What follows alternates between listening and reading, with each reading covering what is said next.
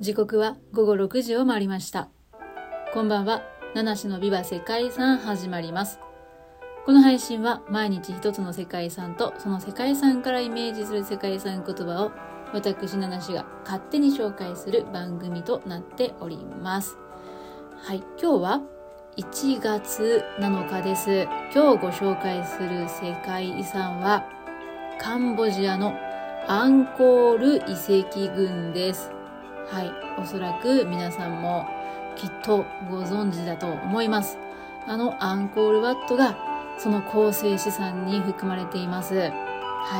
い、一生に一度は行ってみたい。そんなね、世界遺産のいつも上位に選ばれるそんな遺跡なんですけれども、そんなヒンドゥー教寺院のアンコールワットと途上跡であるアンコールトムといった遺跡に代表されるのがアンコール遺跡群で、この遺跡群はクメール人の王朝であるアンコール朝の都市遺跡です。はい。クメール人というのはカンボジアを中心とする東南アジアの民族です。そしてアンコール王朝というのは9世紀から15世紀まで東南アジアに存在していた王国だそうですね。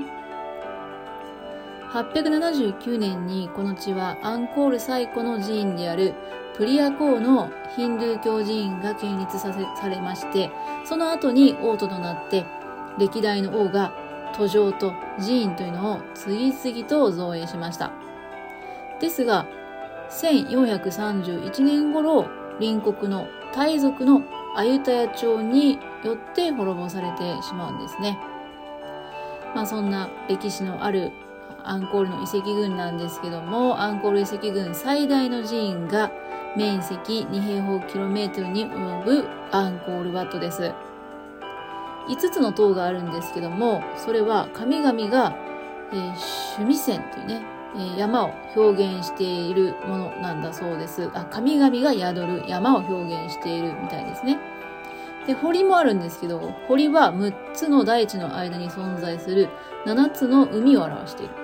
そして中央の塔を囲む回廊にはヒンドゥー神話を元にした入海閣藩とかラーマーヤナにまつわる場面のレリーフ、浮き彫りなどがあるそうです。そんなアンコールワットの北約 1.5km に13世紀の初頭に完成した最大の登場をアンコールトムはあります。建造したジャヤバルマン7世が仏教を熱く信仰していたので、このアンコールトムには仏教的な要素の強い建物というのが多く建てられました。ちなみにジャヤバルマン7世の時期には仏教美術が発達していて、アンコールワットもこの時期に仏教寺院に作り変えられたそうですね。はい。ということで、えー、まあ歴代の王が王都と寺院を造営したんですけれども、タイ族のアユタヤ朝に滅ぼされてしまった。そうするとですね、アンコールの途上と寺院というのは、ジャングルの中に埋もれて忘れ去られてしまったんですね。ですが、1860年、フランスの博物学者、アンリ・ムオが、このアンコールの遺跡を発見しまして、えー、遺跡の調査や研究が進められると、世界の、世界から注目を集めるようになりました。ただその後、1970年のカンボジアの内戦で遺跡が破壊されたり、崩壊の危機にさらされていたので、停戦の成立をした、停戦が成立した翌年に世界遺産登録されて、それと同時に危機遺産にも登録されました。その後、日本などによる修復支援だったり、保存作業というのも行われて、その結果、2004年に